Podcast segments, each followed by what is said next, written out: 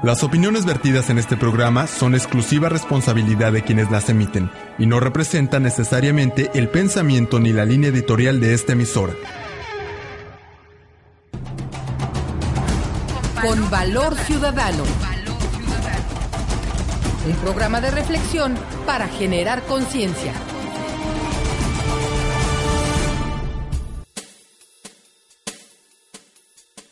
Muy buenas tardes, estimados radioescuchas. Hoy, miércoles, le da, su, eh, eh, le da la más cordial bienvenida a su programa Con Valor Ciudadano, un servidor, Eduardo Lara Peniche. Recuerden, Con Valor Ciudadano es un espacio de análisis para hacer conciencia. En este programa abordamos temas de interés para la ciudadanía en un esfuerzo más por mejorar nuestras condiciones de vida y sociales. Este programa es, eh, llega a usted gracias a la gestión de Hugo González Reyes, quien es el presidente del Movimiento Nacional por la Esperanza de Quintana Roo. Y agradecemos el apoyo que nos brinda Norma Madero, directora general de Luces del Siglo, así como la valiosa colaboración de Macarena Huicochea, coordinadora de producción. Y hoy tenemos en los controles técnicos a Leila Ortega, apoyándonos para que esto pueda llegar a ustedes de manera muy eficiente. Les invitamos a participar con nosotros por medio de nuestras cuentas de Facebook con Valor Ciudadano y Twitter arroba C Valor Ciudadano, donde recibimos sus comentarios, críticas y sugerencias para podernos unir en una sola voz y ser escuchados. Bien, pues el día de hoy vamos a analizar, vamos a continuar con el tema de la reforma laboral que nosotros le llamamos legalizar lo ilegal. El día de hoy nos remitiremos a un análisis de los compromisos firmados por el Gobierno de México con la Organización Internacional del Trabajo. Acuerdos que obligan al sistema nacional a cumplir con las disposiciones que emite esta organización internacional en materia laboral. Situación que ante la reciente reforma a la Ley Federal del Trabajo que está hoy en el Senado, los mexicanos podemos ver con total claridad que la propuesta preferente de Felipe Calderón, cubriendo las espaldas a Enrique Peña Nieto, y las eh, eh, modificada por eh, la bancada del PRI, violan fragantemente estas disposiciones de la Organización Internacional del Trabajo. Entre otras cosas, podemos determinar la obligatoriedad de los países afiliados a la, a la, OIT a fomentar condiciones dignas en el trabajo y para los trabajadores, condiciones que consideren como parte fundamental de un trabajo digno el otorgamiento de prestaciones sociales y salarios justos. En este sentido realizaremos nuestro análisis el día de hoy. Y bueno, como siempre, acompañándonos nuestro buen amigo, el sociólogo Pablo Arenas, para poder hacer un análisis de este tema tan importante. Pablito, muy buenas tardes. Buenas tardes, Radio Escucha. Buenas tardes, mi compañero Eduardo. Aquí estamos nuevamente, como todos los miércoles, de 2 hasta la tarde, para compartir con ustedes nuestros puntos de vista, nuestras opiniones y para hacer conciencia en la ciudadanía. Bien, pues para entrar en materia vamos a escuchar una cápsula en la que Gabriela Frías de CNN en español entrevista a Juan Somavía quien es el director general de la Organización Internacional del Trabajo. Escuchemos los retos del trabajo en América Latina según la OIT convocamos a Juan Somavía, al director mismo de la Organización Internacional del Trabajo. Él nos acompaña desde Ginebra. Un gusto tenerte, Juan, porque quiero decirte que tenemos muchísimas preguntas de nuestro auditorio para eh, ponerte a ti que nos ayudes a entender este tema. Bienvenido nuevamente. Encantado, Gabriela. Muy contento de estar aquí. Eh, Juan, estos acuerdos a los que se logran, estas convenciones que eh, se adoptan y que adoptan los gobiernos, ¿qué grado tienen de vinculación, obligatoriedad, sobre todo en el caso de las compañías? Y para entender eh, si es que se necesita un marco que sancione directamente con mucho mayor vigor o fuerza a las empresas que no están siguiendo estos estándares. Mire, lo que nosotros proponemos es una convención que es acordada por empresarios, trabajadores y gobiernos a nivel del OIT. Los gobiernos después ratifican esa convención y en consecuencia se transforma en obligación interna. Es el equivalente a una ley interna. De manera que lo que nosotros decimos es la supervigilación de que estas eh, convenciones se apliquen ya forma parte de respetar la ley, de respetar la ley interna y en consecuencia entra el conjunto de sistemas que los países tienen para que sus acuerdos internacionales hechos ley interna se cumplan. Nosotros también tenemos un sistema de sub supervisión internacional en donde los, los trabajadores o los empresarios pueden traer quejas ante la OIT. Tenemos un sistema de observación de cómo los convenios que han sido ratificados están de hecho insertos en la ley nacional. Muy seguido se ratifica, pero no está suficientemente expresado. De manera que es un proceso interno a través de los sistemas de administración laboral, de inspección laboral, de los tribunales laborales, una decisión gubernamental también, una decisión de las empresas, eso a nivel nacional. Y a nivel internacional hay un sistema de supervisión eh, a través del OIT de, de asuntos puntuales. Si nos tuvieras que dar un diagnóstico en el caso de América Latina y el Caribe, ¿por dónde pasa el reto principal? ¿Por el cumplimiento de las compañías, por eh, hacer más estrictas y, y ver la, el cumplimiento de esas obligaciones? ¿En dónde está el reto, Juan? Yo creo que el reto es un reto muy profundo que tenemos en la región. Es no olvidarnos de la dignidad del trabajo, de que esta es una sociedad, la nuestra, la sociedad latinoamericana que todavía tiene profundas inequidades y que hay una agenda de justicia social que está pendiente. Una agenda en donde combinemos la productividad y la equidad. Y eso supone mirar a una nueva forma de entender la calidad del trabajo. Y la calidad del trabajo y la calidad del crecimiento van, van mano a mano y eso implica colocar el aumento del empleo y la protección social como un elemento central de la macroeconomía. ¿Por qué hago esta referencia? Porque podemos mirar asuntos puntuales y quién tiene la culpa. Pero si todavía mantenemos la idea de que el trabajador no es más que un costo de la producción o eventualmente un consumidor y nos olvidamos de la dignidad del trabajo, de la estabilidad de las familias que la dignidad del trabajo produce, de la paz en la comunidad, de la credibilidad de las políticas públicas y privadas, la verdad que no vamos a poder avanzar. Podemos tener muchas ideas, pero tenemos que tener esta conciencia de que hay que cambiar la mirada con que miramos estos temas. Bien, podemos darnos cuenta que para la Organización Inter Internacional del Trabajo, los acuerdos que se firman con los países son ley dentro de estos países. Bien nos dijo Juan Somavía, nos comenta en, en esta entrevista, que una vez que eh, lo, cual, cualquier país firma un acuerdo con la OIT, ese acuerdo tiene que pasar a, la, a, las cámaras de representantes, en este caso de México, Cámara de Diputados y Senadores, para hacerlos ley, para hacerlos parte de la, la, la reglamentación oficial del país y lograr eh, verdaderamente aplicar estas situaciones de, laborales para beneficio del pueblo. Podemos darnos cuenta cómo México en esta situación no está cumpliendo cabalmente con lo que eh, refiere eh, Juan Somavía, eh, director general de la Organización Internacional del, Trabajo, porque están eh, atacando verdaderamente a la seguridad laboral con estos eh, tipos de nuevos contratos, con estas condiciones adversas para los trabajadores en el ámbito laboral. Pablito, ¿qué comentario nos puedes eh, compartir? Mira, y no es la primera vez que estamos viendo esta, esta transgresión a la normatividad internacional. Acuérdate que México uh, tiene firmado una serie de tratados y acuerdos respecto a todos los ámbitos de la vida nacional, no únicamente al trabajo, a la educación, o sea, a la salud, a los derechos humanos, a los derechos humanos y realmente México a la, a la hora de aplicación de estos tratados de, estos tratados internacionales no prácticamente se olvida y se aplican o se aplican lo que dice nuestra constitución. Entonces ahí tenemos un problema fragante donde México cada día se está, está quedando atrás del concierto internacional por no obedecer y responder a los acuerdos o tratados internacionales que tiene fundamentalmente esto respecto al trabajo, que si te das cuenta, lo que estamos viendo aquí es simplemente un albazo, un albazo del de término de un, de un sexenio y le dice de otro, donde a última hora, como bandido, no se manda al Congreso una, una ley para que en un mes, dos meses sea, sea aprobada, pero sin ninguna consulta ni a los organismos internacionales en primera instancia, no, ni a los propios actores que son los trabajadores, ¿no es cierto?, y a la sociedad civil. Entonces aquí te das cuenta que esto prácticamente es toda una difamación, toda una, una, un ocult, un, ¿cómo le llamaríamos?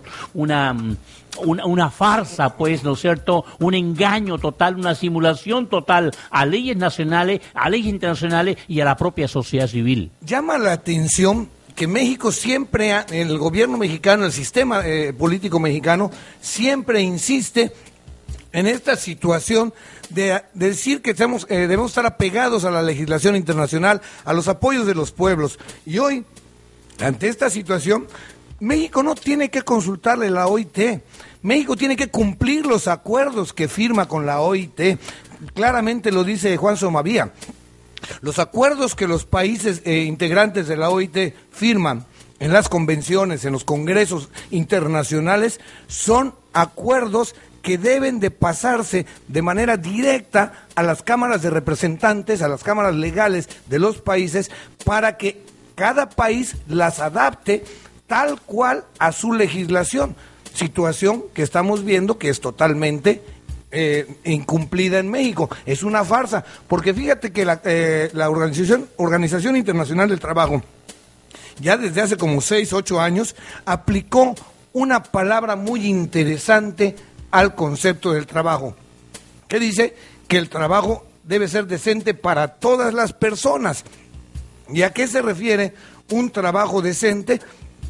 Pues casualmente más adelante lo vamos a ver, que dice que la igualdad entre, entre los sexos es un elemento clave para los cambios sociales de, este, de los países. El enfoque principal es que debe haber igualdad de género dentro de, los... Este, de, las condiciones laborales, situación que pudiéramos decir que están supuestamente promoviendo en esto. Pero también nos habla, fíjate bien, de trabajo productivo en condiciones de libertad, igualdad, seguridad y dignidad humana. Eso es parte del trabajo decente. O sea, y te das cuenta que no únicamente lo plantea la Ley Federal del Trabajo, Eduardo, también lo plantea nuestra Constitución, Eduardo, también lo plantea, ¿no es cierto?, muchísimas eh, organismos normativos legales que tenemos y que de plano vemos, ¿no?, cuando se sale, ¿no es cierto?, defendiendo que hay que defender las instituciones, que estamos en un Estado de Derecho, pero el Estado de Derecho es para quién, mi hermano? Si seguimos viendo que el gran conflicto que tenemos y seguimos teniendo es entre conservadores y liberales. Y mientras sigamos viviendo en un país, ¿no es cierto?, dominado por los, por los conservadores, imposible que se respete la ley. O sea, simplemente se tiene para reprimir, ¿no es cierto?, a la sociedad en su conjunto y no para defender sus derechos y obligaciones, no y menos la, la relación laboral que debe haber entre em, empleado y patrón. Y es aquí donde vemos tristemente que eso de que dices, el, sometimiento del pueblo trabajador, no es posible, estimados amigos Radio Escucha, yo no sé cómo lo vean ustedes, pero verdaderamente el hecho de que esté la gente, los trabajadores, organizaciones sindicales protestando afuera de la Cámara de Diputados hace 15 días y los diputados valiéndoles un reverendo y soberano cacahuate, arman su, su parafernalia, se van a un, a un balcón para imponer este albazo que bien dices en una farsa total. O sea, no es posible. Y ahorita ya declararon, según leí una nota hoy, que el PRI ya declaró que van a aprobar la reforma tal cual la envió la Cámara de Diputados. Es decir, el corporativismo sindical se va a seguir respetando para beneficio de esas cúpulas de manejo y de manipulación política. Y a los trabajadores de a pie, a los trabajadores no agrupados, pues lo van a, eh, desamparar por completo. O sea, esto es una burla al pueblo. Y lo más triste, Eduardo, que eh, prácticamente eh, estos señores se olvidan realmente del objeto real. O sea, la ley es lo de menos aquí. Aquí lo que menos le preocupa es la ley. Aquí lo que le preocupa fundamentalmente, ¿no es cierto?, es los grupos en el poder. Y si te das cuenta, estos mismos senadores, ya lo dije en el programa anterior, creo, no, no me equivoco, estos diputados que aprobaron ya en primera instancia, no, dime qué, qué capacidad técnica administrativa o qué conocimiento tienen de legislar una ley. O sea, no tienen la menor idea porque acaban de asumir, ¿no es cierto?, esta nueva legislatura. O sea, pero como tú decías, lo que menos interesa es la ley. Ah, no, claro. Aquí lo único que conviene es ser mayoriteo y aplicar la mayoría, ¿no es cierto? O sea, la dictadura. O sea, que las minorías prácticamente nunca van a tener el derecho, ¿no es cierto? Ni siquiera, ni siquiera, fíjate, hablar por el que el Congreso en el momento de estar discutiendo la ley federal del trabajo, ni siquiera a la minoría se le dejaba escuchar. Entonces, estamos simplemente ante una dictadura disfrazada. Eh, sí, bueno, y no tan disfrazada, Pablito es bastante descarada. Bueno, para, para, para el ciudadano común y corriente, pues. Vale, vale, pues creo, y no sé, ahorita me, van a dar las dos, creo que tenemos que irnos al primer corte de estación. Eh, todavía tenemos, creo que ya tenemos un, nos queda un poquito de tiempo. Bueno, entonces, hablando de esta dictadura disfrazada que dices tú, pues yo creo que no es tan disfrazada, porque al fin y al cabo podemos ver cómo claramente PRI y PAN, y comandados por Don Corleone, perdón, por Don Manlio Fabio Beltrone, entonces, estamos viendo como el tipo en un total El- servilismo. El, nuevo PRI, por favor. Eh, Ah, perdón, el nuevo PRI, don, don, don Corleone eh, eh, Manlio, que tiene más de 50 años anquilosado y enquistado. Son los mismos dinosaurios de siempre. Claro, claro. Y la próxima semana voy a compartir con ustedes una cápsula de, Jali- de Alfredo Jalife, donde habla casualmente de esos contubernios entre estos personajes y, la, eh, y lo- los intereses económicos extranjeros. Bueno, cuando yo te decía, Eduardo, ¿no es cierto?, que este es un conflicto que traemos desde antes de la independencia entre conservadores y liberales, obviamente que encontramos que el PRI, el PRI y el PAN siempre han estado unidos,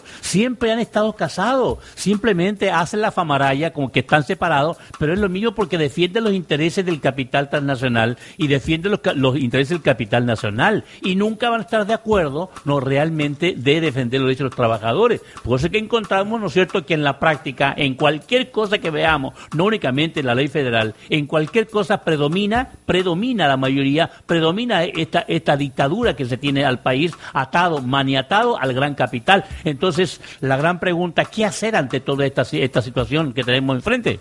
Fíjate que en la cápsula esta que, estoy preparando para el próximo programa, Alfredo Jalife Rame dice claramente, es que fulano está, eh, es que dan nombres, nombres completos, ¿no? Fulano está de- defendiendo tal institución, tal grupo, eh, habla de, de, de- de Vito Corleone, digo, del señor este, eh, ya, ya voy a dejar de decirle su, su apodo, ah, este, de, Beltrones, El presidente, por favor, de la Cámara el presidente de la Cámara de Senadores, el presidente de la Cámara de Diputados también, de senadores es este Emilio Gamboa Patrón, que también es parte de todo esto. Y el presidente. Habla de, de- de- de la, de la secretaria de Estado de Estados Unidos, que es parte también de toda esa porquería. Entonces dan nombres y señales, pelos y señales completo detallado, los Bush, etcétera, etcétera. Muriño, Calderón, todo este, todo este eh, tipo de, acuerdos internacionales.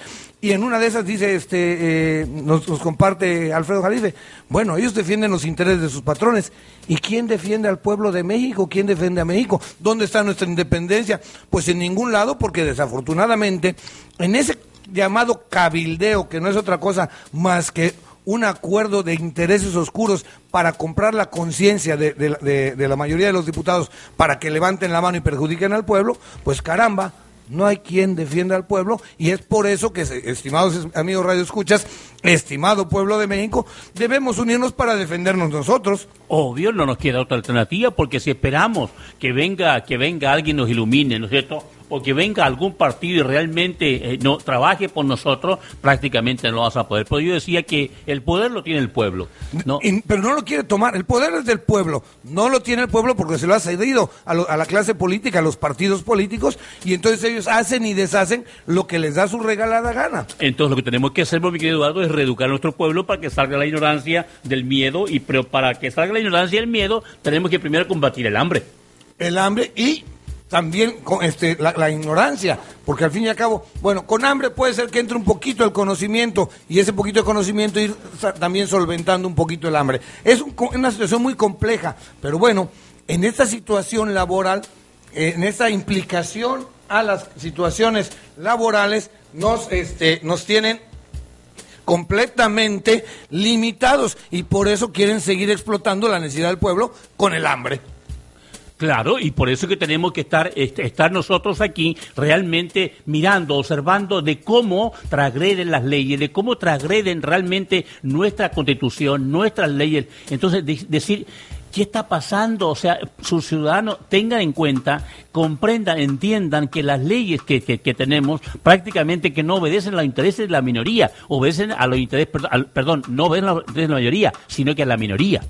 Sí, sí, definitivamente. Y es ahí donde tenemos que entender claramente que nosotros como pueblo debemos defender nuestros derechos. Los políticos nos prometerán 20 mil cosas, eh, nos bajarán el cielo, las lunas y las estrellas, pero eso es únicamente en campaña, porque en realidad ellos están comprometidos con un interés extranjero que nos va a limitar en cualquier situación. Bueno, pues tenemos que ir ahora sí a un corte de estación. Vamos a escuchar en esta, en esta ocasión al grupo musical chileno Quilapayún, quienes se presentarán el día de mañana, 11 de octubre, en el Teatro Metropolitan de la Ciudad de México, en un concierto denominado Tributo a los Poetas Rebeldes de América. Escuchemos, pues, al eh, grupo eh, Quilapayún con la canción Tío Caimán. Y regresamos enseguida a seguir nuestro tema.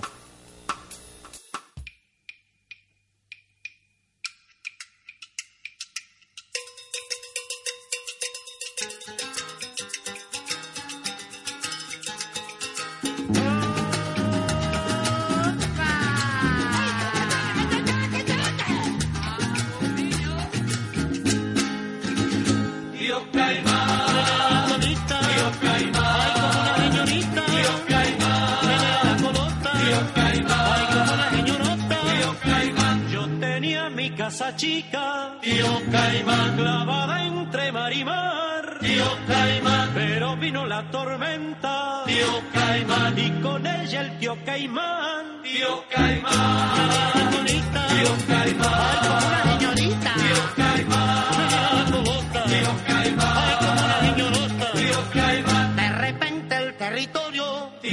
Caimán, de sur a norte se abrió, tío Caimán, la parcela que allí estaba, tío Caimán, el caimán se la tragó, tío Caimán, tío Caimán,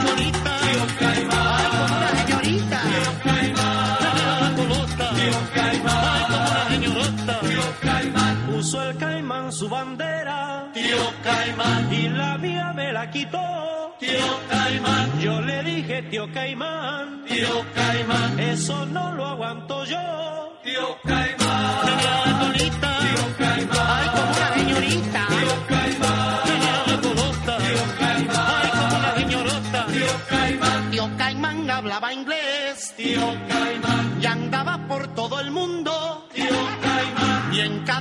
sitio que iba, tío Caimán, metía su colmillo inmundo, tío Caimán, Mira, bonita, tío Caimán, ay, como una señorita, tío Caimán, Mira, bonita, tío Caimán, ay, como una señorita, tío Caimán, hoy con su cola cortada, tío Caimán, loco el tío Caimán, tío Caimán, le dieron palos en Cuba, tío Caimán, y le dieron en Vietnam, tío Caimán, mira bonita, tío Caimán, ay como una señorita, tío Caimán, mira bonita, tío Caimán, ay como una señorita, tío Caimán, y yo como soy chileno, tío Caimán, a mí no me engaña Naiden, tío Caimán, le daré palo al Caimán, tío Caimán, a su padre y a su madre, tío Caimán, mira bonita, tío Caimán, ay como una señorita, tío Caimán, tío Caimán, ay como una señorita, tío Caimán.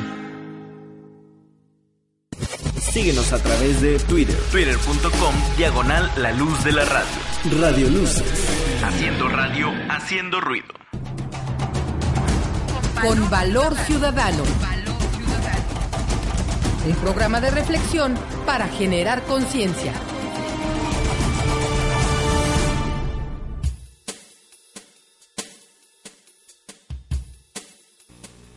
Bien, pues regresamos a nuestro programa con Valor Ciudadano. Y en la primera parte de nuestro programa escuchamos al director general de la OIT, Juan Somavía, explicando las obligaciones legales de los países afiliados, que es lo que estábamos analizando en ese, en ese primer eh, bloque. Ahora bien, este, él también nos habló sobre las características laborales necesarias para el progreso de América Latina, de los países de América Latina. Ahora vamos a escucharlo explicando esta situación que nos quieren justificar en el eh, Felipe Calderón y las huestes priistas para aprobar este, esta reforma laboral. Fíjate qué curioso, porque resulta que Felipe Calderón, presidente en funciones, es el que mete la, la, la, la, la- la, eh, propuesta la de ley. propuesta de ley. Y el que la defiende es el PRI. Entonces, ahí está descarado esta situación que comentábamos, ¿no? Más descarado no puede ser. Así es. Y bueno, en esta, en, esta, en esta segunda parte de la entrevista con Juan Somavía, vamos a ver cómo él explica el problema de la crisis y los motivos de la afectación al mundo del trabajo. Vamos a escuchar la cápsula Trabajo y Sistema Financiero con Juan Somavía, bastante corta, y regresamos a nuestro análisis. Si no tenemos un, un tipo de crecimiento que genera trabajo, evidentemente que uno de los motivos por el cual, por ejemplo, hay trabajo infantil es que los padres no tienen trabajo. Entonces necesitamos una nueva política, una nueva conciencia de que el trabajo tiene que estar al corazón de las políticas macroeconómicas y eso fue lo que conversamos y discutimos junto con Dominique Strauss-Kahn y con otros eh, líderes internacionales en la reunión del Fondo Monetario en Oslo. ¿Qué opinión, por lo tanto, te merecen estas medidas de ajuste que se han emprendido en Europa, por ejemplo, en España, en Francia, etcétera, en donde no solamente se está aumentando la edad de eh, jubilación, eh, sino también para alcanzar estos beneficios completos? Son medidas poco populares. Hemos dado cuenta, por supuesto, de estas manifestaciones en Francia o en España, pero sin Sin embargo, los economistas eh, aseguran que son las medidas que se deben tomar ahora y que los gobiernos no tomaron en años anteriores. Mire, yo creo que aquí hay dos dimensiones. Uno, cuán buenas o malas fueron las políticas antes de la crisis. América Latina demuestra que si se hubieran tenido políticas más equilibradas en otros países, el impacto sería menor. Pero por otra parte están las demandas del sistema financiero. Déjeme partir con esto. El sistema financiero es el causante de la crisis. El sistema financiero se salvó porque los gobiernos colocaron muchos recursos a disposición para que el sistema financiero no se hundiera. Y a poco de recuperar las ganancias y la evaluación en la bolsa, se dan vuelta contra los gobiernos y dicen, bueno, y ahora me pagan la deuda, por favor. Yo creo que ahí hay un nivel de irresponsabilidad que me parece muy grande. La deuda se tiene que pagar, pero ¿quién dice que se tiene que pagar en los próximos dos o tres años? Y no se puede dar un periodo mucho más largo que la mayoría de los países latinoamericanos renegociaron en su época, para que esto se haga en 7 u 8 años. O sea, la urgencia de que sea ahora es lo que está produciendo la crisis social. Esta crisis social no era necesario si a los gobiernos se les hubiera dado un periodo más largo. Pero sin duda que el punto de partida es que algunos gobiernos manejaron mejor sus finanzas públicas y otros no.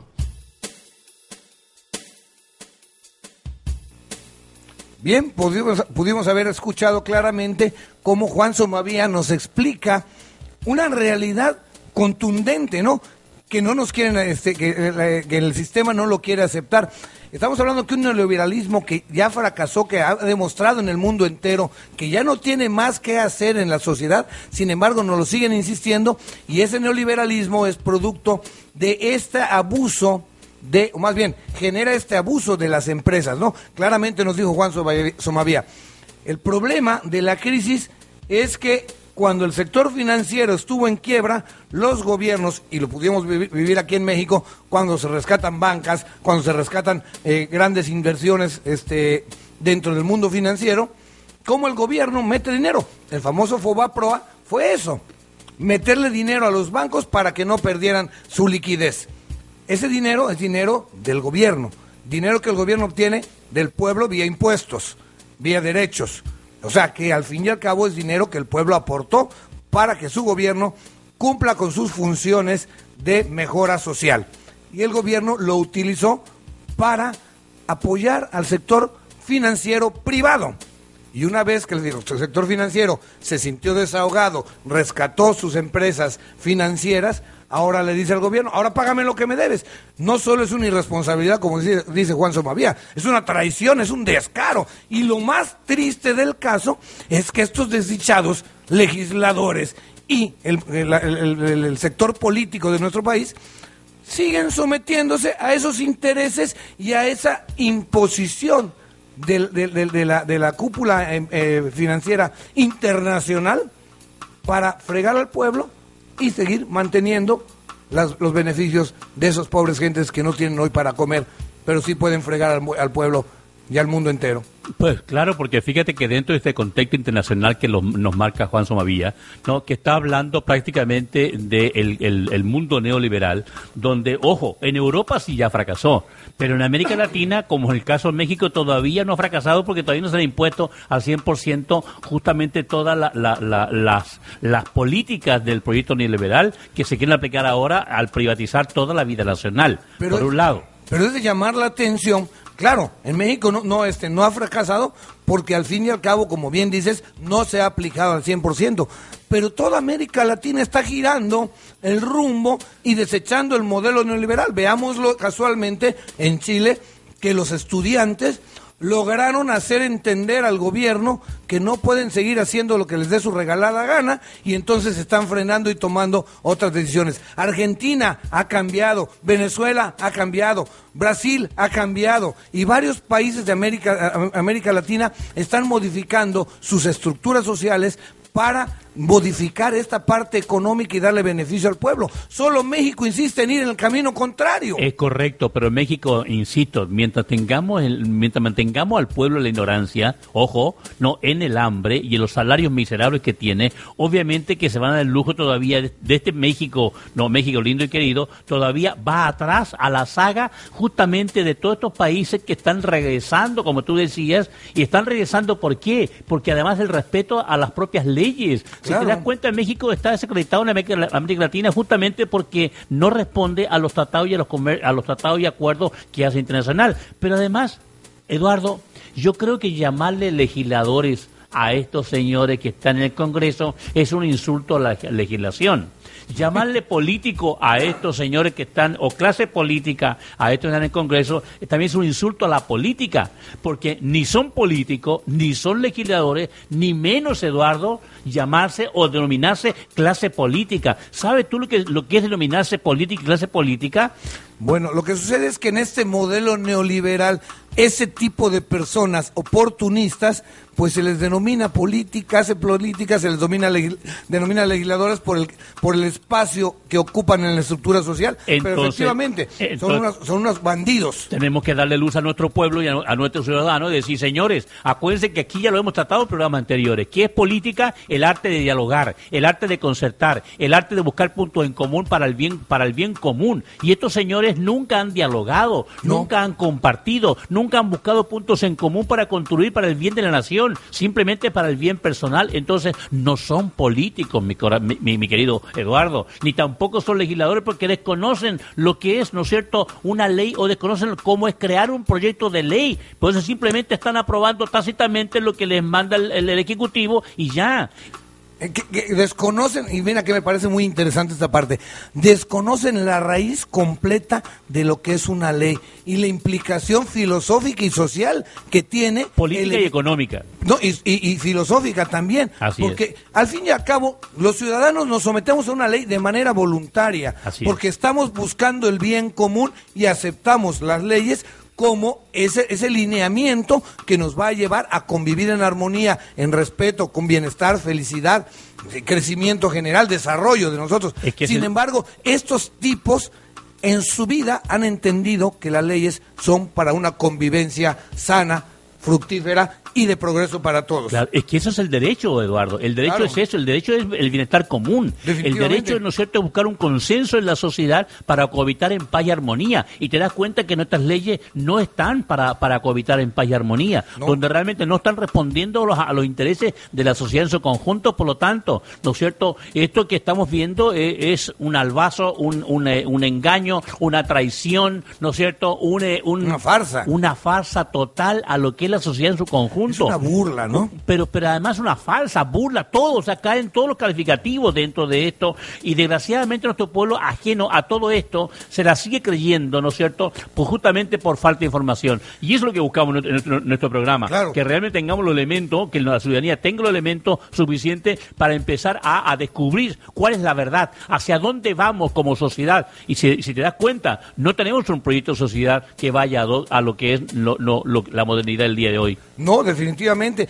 Y es triste ver, por ejemplo, cómo este, tenemos un acuerdo firmado con la Organización Internacional del Trabajo, estimados amigos radioescuchas, que no se cumple y, como bien nos dijo en la, primera en la, primera cápsula que escuchamos Juan Somavía, es obligación de los países afiliados a la Organización Interna- Internacional del Trabajo cumplir con esos acuerdos trasladándolos a sus leyes.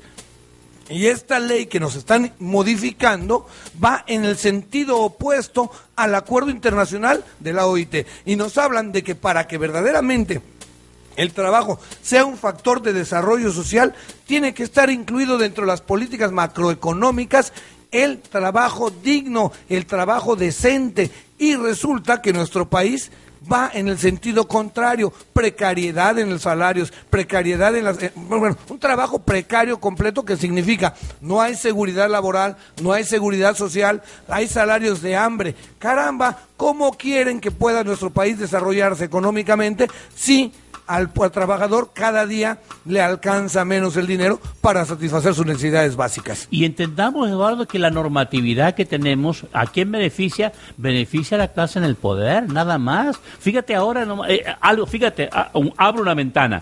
Si te das cuenta de lo que acaba de pasar esta semana, con la muerte del hijo de, de Ah, este, sí. de este y cómo se ha movido todo todo el organismo del Estado para, La para- indignación del pueblo ante, ante esa situación. Correcto, pero ha visto, ha visto cómo el Estado se ha movilizado en su conjunto para buscar, ¿no es cierto?, eh, los famosos culpables o para fabricar, culpables. Fabricar culpables, más ¿Y seguro. por qué el Estado no se mueve de esta manera cuando se presenta una ley que afecta a toda la sociedad en su conjunto y no manda esta ley a cada, a cada Estado para que los congresos estatales también recutan esta ley y hagan participar a los trabajadores y hagan participar a la, a la clase, a la clase obrera y a los organismos sindicales y que realmente se llegue a un consenso nacional? Entonces te das cuenta que las leyes son una vil simulación. O sea, existen leyes y qué bueno que tengamos leyes, ¿no es cierto? Pero la aplicación es lo que está fallando, no se aplica, es simplemente la famosa gran simulación. Y que eso ya se dio cuenta, no, sé, no solamente el pueblo mexicano, también se dan cuenta otros pueblos. Lo tenemos un conjunto de normatividad legal, pero que en la práctica no se aplica y beneficia a la mayoría, o sea, al capital que predomina en nuestro país. a la mayoría de los, a los inversionistas, ¿no? Que desafortunadamente, fíjate que esos capitalistas que promueven desde el extranjero estas reformas laborales, no, eh, eh, inclusive están en contra del, del, del- capitalista nacional, porque al fin y al cabo acaban con, pe- con micro, pequeñas y medianas empresas, e inclusive hasta con las grandes. Podemos ver cómo ya lo que eh, algunas grandes empresas nacionales, como el caso de Corona, del grupo Modelo, ya no son mexicanas, ya están en poder del extranjero. Es decir, nuestro país con estas políticas, con esta visión obtusa del sistema de gobierno que tenemos, ne- necio en un neoliberalismo depredador, lo único que está haciendo es terminar de saquear a nuestro país de las pocas riquezas que nos quedan. Pero fíjate que yo no le, no- yo no le llamo necedad, Eduardo. ¿Y cómo le podemos llamar? Simplemente ¿Ambición? el engaño y la ambición personal. Porque aquí te das cuenta que tenemos dos posturas.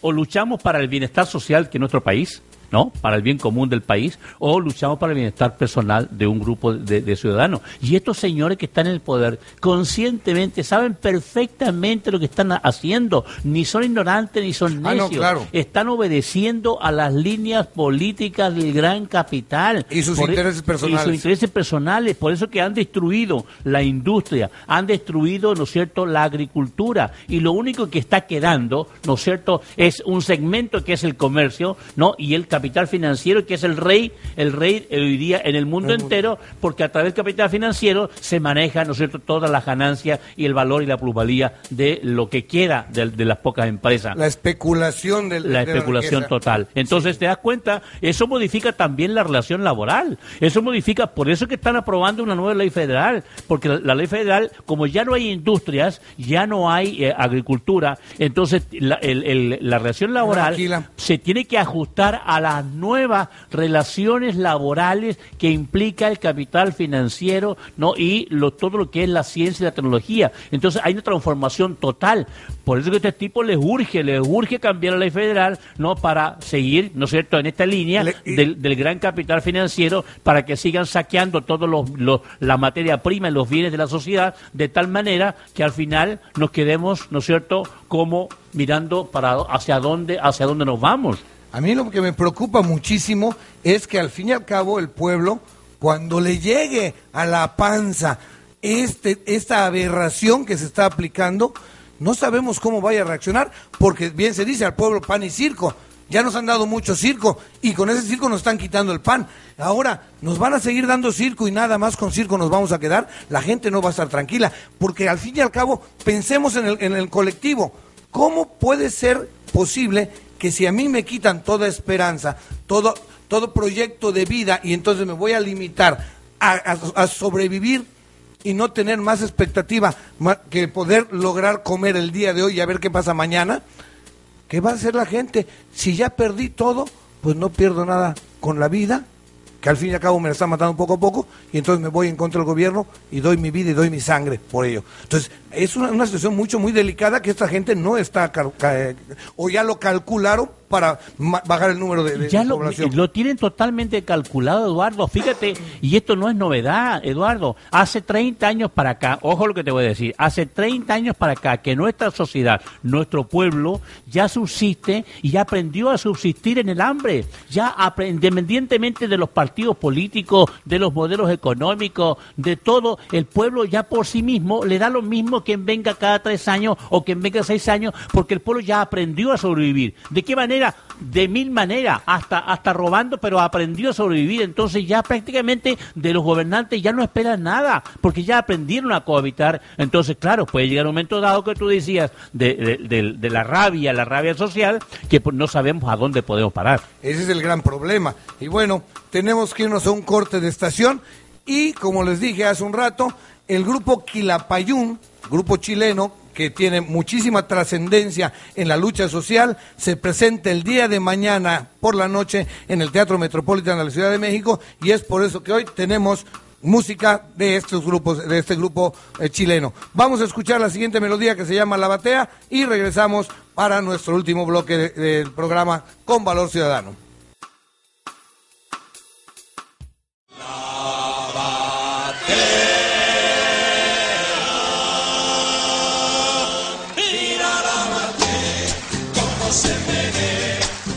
Se menea agua bate.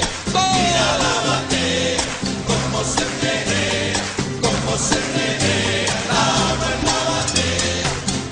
Con el voto de la gente, qué felicidad, ya tenemos presidente, qué barbaridad. Con la gente, presidente. Para Chile hay que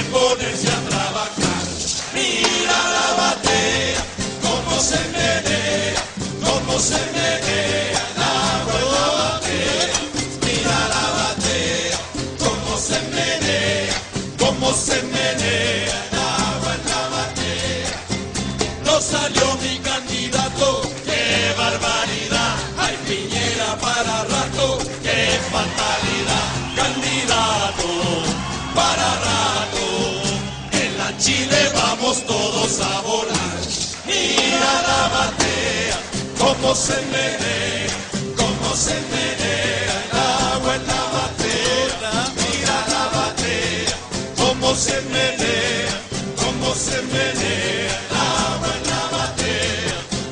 Ya está bueno de partidos, qué barbaridad. Terminaron divididos, qué fatalidad. Los partidos divididos, si no se unen no van a resucitar. Mira la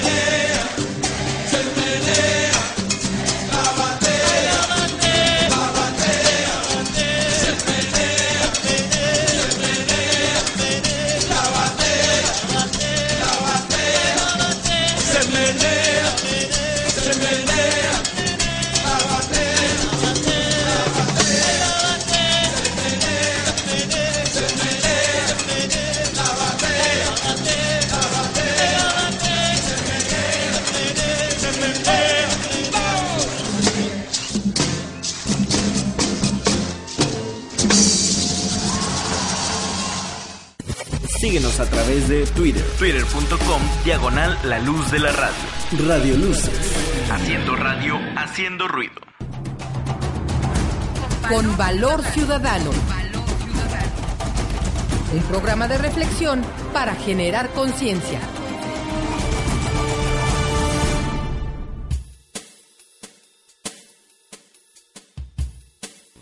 Bien, pues regresamos a esta nuestra última parte, nuestro último bloque de la entrevista, de perdón, de su programa con Valor Ciudadano y vamos a escuchar la última parte de la entrevista que le hizo Gabriela Frías a Juan Somavía en CNN en español para escuchar la posición de la Organización Internacional del Trabajo sobre las alternativas para solventar de manera positiva la crisis social que afecta a todo el mundo gracias a esta imposición del modelo neoliberal. Vamos a escuchar esta propuesta que hace Juan Somavía como eh, director general de la OIT sobre las condiciones del trabajo y regresamos a hacer el análisis de esa parte. Si observamos las reacciones de los gobiernos latinoamericanos a la crisis, fue contracíclica, o sea, en el momento que estaba bajando la demanda, ellos hicieron gasto público con el objeto de mantenerlo, se dedicaron a proteger mucho el empleo, eso no quiere decir que no haya aumentado el desempleo, es evidente, pero hubo una dirección particular. Brasil, por ejemplo, decidió que iba a aumentar el salario mínimo porque quería asegurarse que no bajara la demanda. Y en otros países se incorporaron muchas medidas de protección social. Yo creo que lo que, lo que aprendimos de la crisis es que la protección social no es solo un gasto social, no es solo un elemento para proteger a la gente para que no caigan por debajo de un cierto mínimo, sino que también forma parte positiva de la demanda de una economía y que estas transferencias, lejos de ser sencillamente plata que se pierde, por el contrario es plata que vuelve a la economía particularmente en los sectores más pobres, que es porque los consumen. Por ejemplo, hemos hecho un estudio que demuestra que cuando se bajan los impuestos para poder tratar de recuperar y de que se produzcan más inversiones, de las clases medias para arriba, esa plata se ahorra cuando los recursos van a los sectores más pobres de la población, se gastan. Ayudan a la recuperación, los otros ayudan a una cosa importante que es obviamente el ahorro. En nuestra última pregunta, Juan, mucha gente nos dice, tengo 17, tengo 21, tengo 23, no hay oportunidades en mi país, em, en América Latina y el Caribe. ¿Qué les responde sobre el panorama laboral en los próximos 6 a 12 meses, Juan? Yo le diría que si tratamos de buscar soluciones individuales y tratamos de arreglarnos nada más que en, el, que en la situación actual va a ser muy difícil por lo siguiente, porque el modelo económico, el tipo, la calidad del crecimiento en que estamos embarcados no favorece el empleo, no favorece la protección social. Entonces tenemos que hacernos una pregunta. ¿Es una responsabilidad de un muchacho que está saliendo a la escuela que se la ingenie o, nosotros desde el sistema internacional de decir, pero si es tan obvio lo que hay que hacer? No, en términos individuales y en el corto plazo, la respuesta es muy complicado porque las políticas no apuntan a eso. ¿Cuándo vamos a decidir en América Latina que vamos a tener una buena discusión sobre la equidad en nuestras sociedades, el derecho de los jóvenes a no tener tasa de desempleo tres veces más grande? Nos parece que la justicia social es una cosa razonable. Tenemos que hablar de la dignidad del ser humano en el trabajo o son temas tabús. Estos son los grandes temas. Y si no aprovechamos la crisis, que nos ha hecho ver, pero sí tan vitalmente, que estos temas están en el corazón de nuestras realidades, va a ser muy malo. Podemos hacerlo, podemos resolverlo, pero no me cabe la menor duda porque los recursos existen. los recursos están. Hagamos este esfuerzo de conciencia.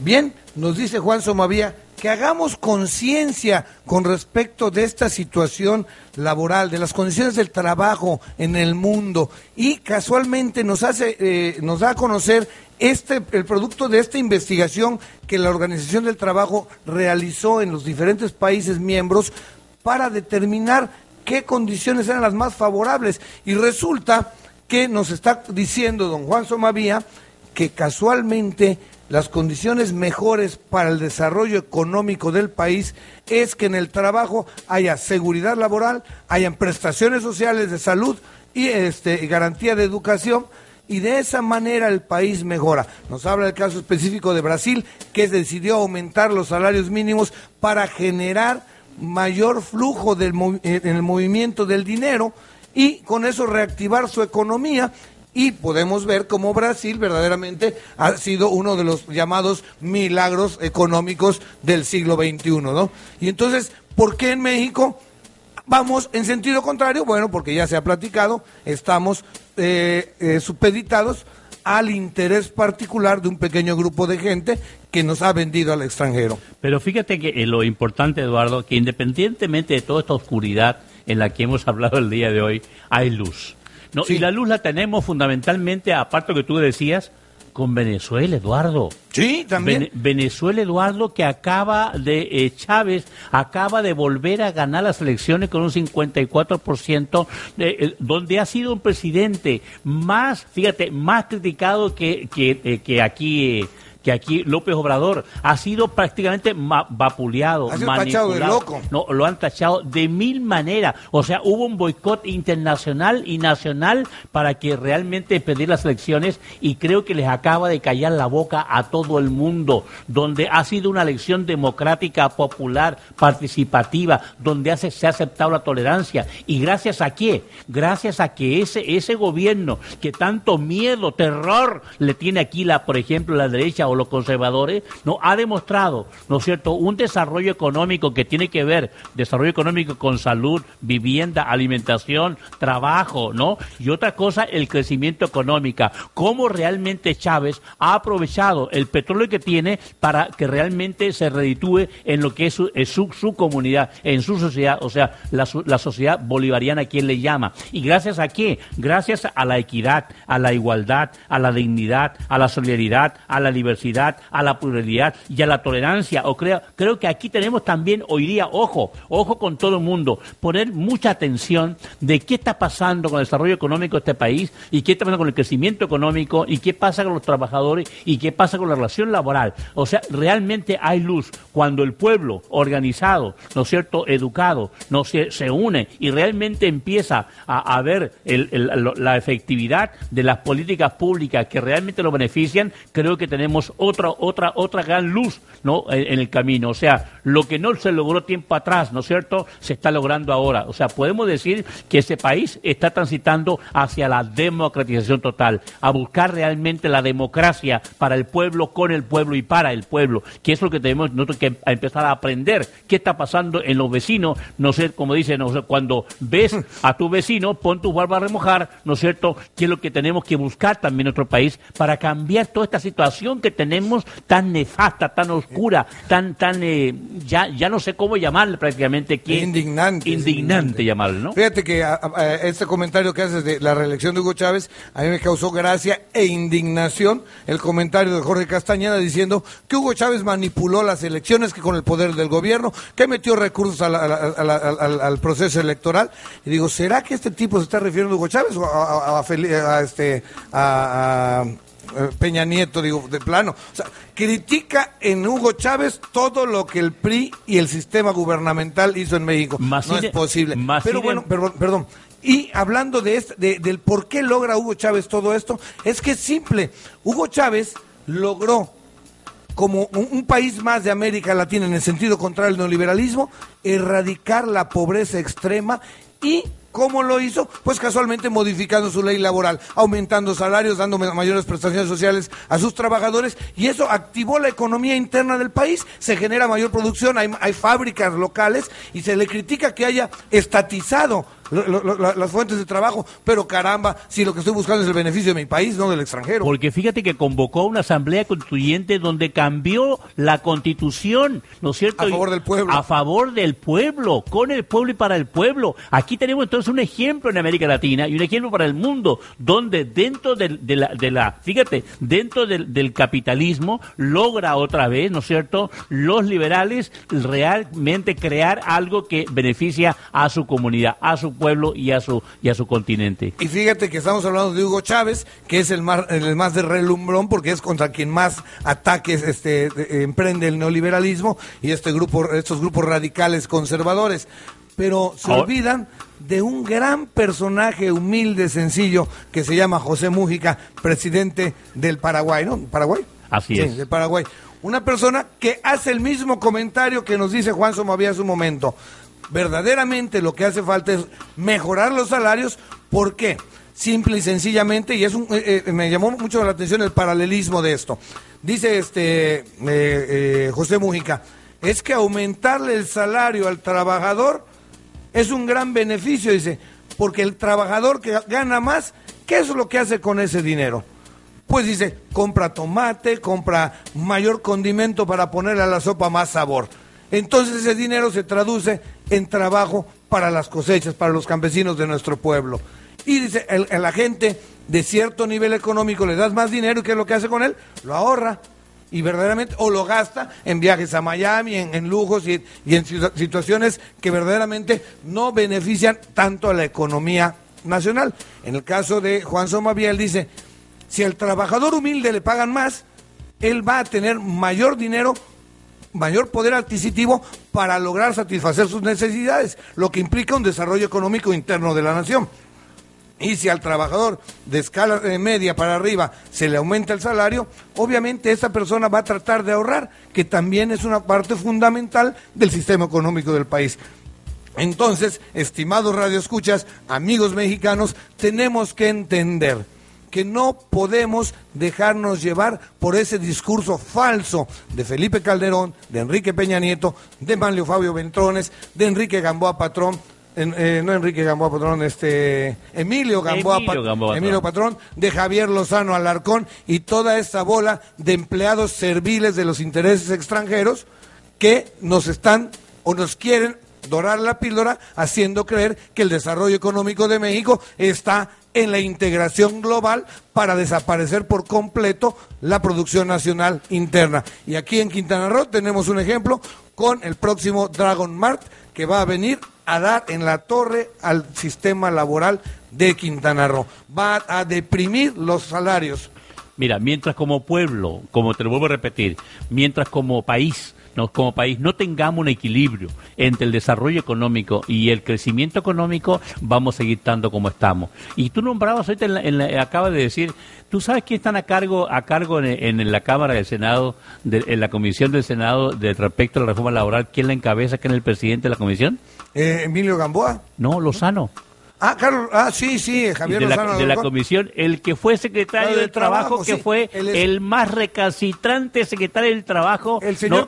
Oye, aquí sería bueno el señor que dijo que se puede vivir con seis mil pesos, tener carro, tener que pagar eh, hipoteca, pagar eh, carro y escuela particular para los hijos, además de ahorrar. Sería bueno que le aplicáramos al señor un salario de seis mil pesos.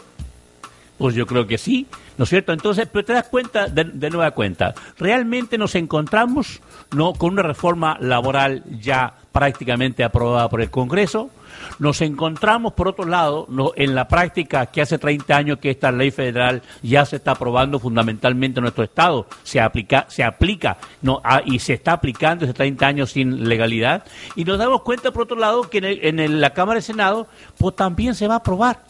No, ya lo dijo el PRI. Nos guste o no nos guste, entonces estamos encontrando de facto donde nuestra, nuestras leyes y nuestras instituciones y nuestro, como yo te decía en otro programa, nuestro poder legislativo simplemente sigue supeditado como el poder judicial y como el poder ejecutivo siguen supeditados al capital. Entonces, mientras vivamos estas realidades, que pasó lo mismo con la elección presidencial, mientras vivamos estas realidades, pues tenemos que no empezar a investigar y a descubrir, pero también nuevamente convocar a, nuestra sociedad, convocar a nuestros ciudadanos a que realmente nos documentemos, que empecemos a buscar información, que nos empecemos a reeducar, porque un pueblo educado jamás será aplastado y un pueblo ignorante obviamente que siempre va a ser aplastado por este gran capital. Y esto es lo que tenemos que empezar nosotros a recuperar, a recuperar nuestra dignidad, a recuperarnos como ciudadanos, a recuperarnos realmente como eh, eh, ciudadanos libres y soberanos con poder, con poder para cambiar hasta nuestra, hasta nuestra sociedad. No únicamente un cambio personal, podemos hacer un cambio personal, un cambio familiar y un cambio social si realmente nos empezamos a reeducar. Nos urge hacer ese cambio de mentalidad, nos urge hacer esa, este, esta situación de ver más allá de nuestra nariz y ponernos a investigar la verdad de las cosas. No podemos seguir creyendo en los grandes medios de comunicación pagados por este sistema que lo único que quiere es explotarnos, es seguir engañándonos para beneficiar a unos cuantos. Y bueno, creo que ya estamos a punto de irnos. ¿Y qué te parece que, ¿no es cierto?, invitemos a nuestros ciudadanos, nos invitemos a nuestro radio escucha a que nos veamos el próximo, el próximo miércoles y donde ahora sí vamos a empezar a, como ya esta reforma ya está aprobada, vamos a empezar a hablar de artículo por artículo para que nuestros ciudadanos sepan realmente a qué se va a enfrentar el día de mañana y que no lo sigan metiendo el dedo en la boca. ¿Qué te parece? Me lleva la trampa, te me adelantaste, compadre, pero bueno, efectivamente ya tenemos el documento que mandó la Cámara de Diputados a la Cámara de Senadores para su aprobación. Ya tenemos prácticamente la seguridad de que así como lo mandó la Cámara de Diputados va a ser aprobado porque ya lo declaró el, el otro este eh, monigote este de Emilio Gamboa Patrón, que creo que fue él el que dijo que el PRI va a aprobar tal cual la reforma. Entonces, a partir de nuestro próximo programa, vamos a analizar ley, este, perdón, artículo por artículo de esta nueva ley federal del trabajo y verdaderamente clarificar todos los impactos que va a tener en nuestra vida cotidiana y en nuestro bienestar. Y además están obligados a aprobarla porque entonces si no la aprueban no va a haber financiamiento internacional para el próximo sexenio.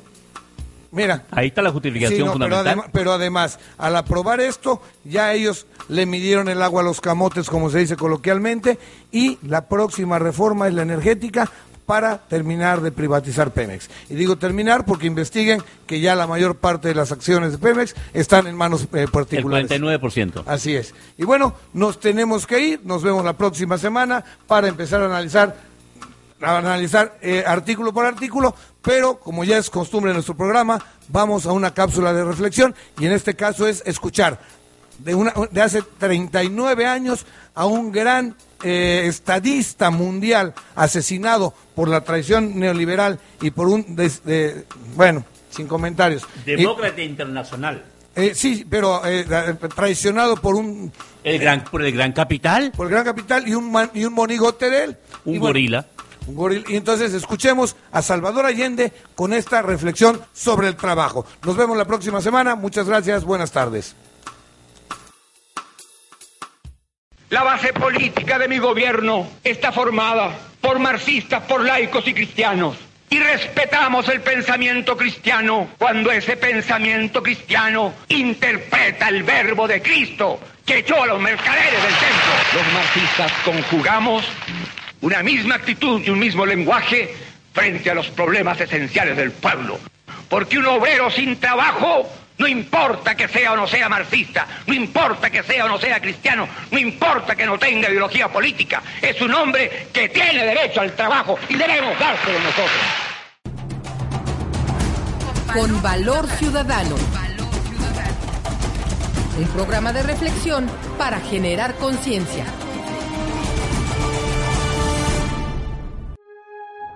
Las opiniones vertidas en este programa son exclusiva responsabilidad de quienes las emiten y no representan necesariamente el pensamiento ni la línea editorial de esta emisora. La luz de la radio. Radio Luces. La luz de la radio.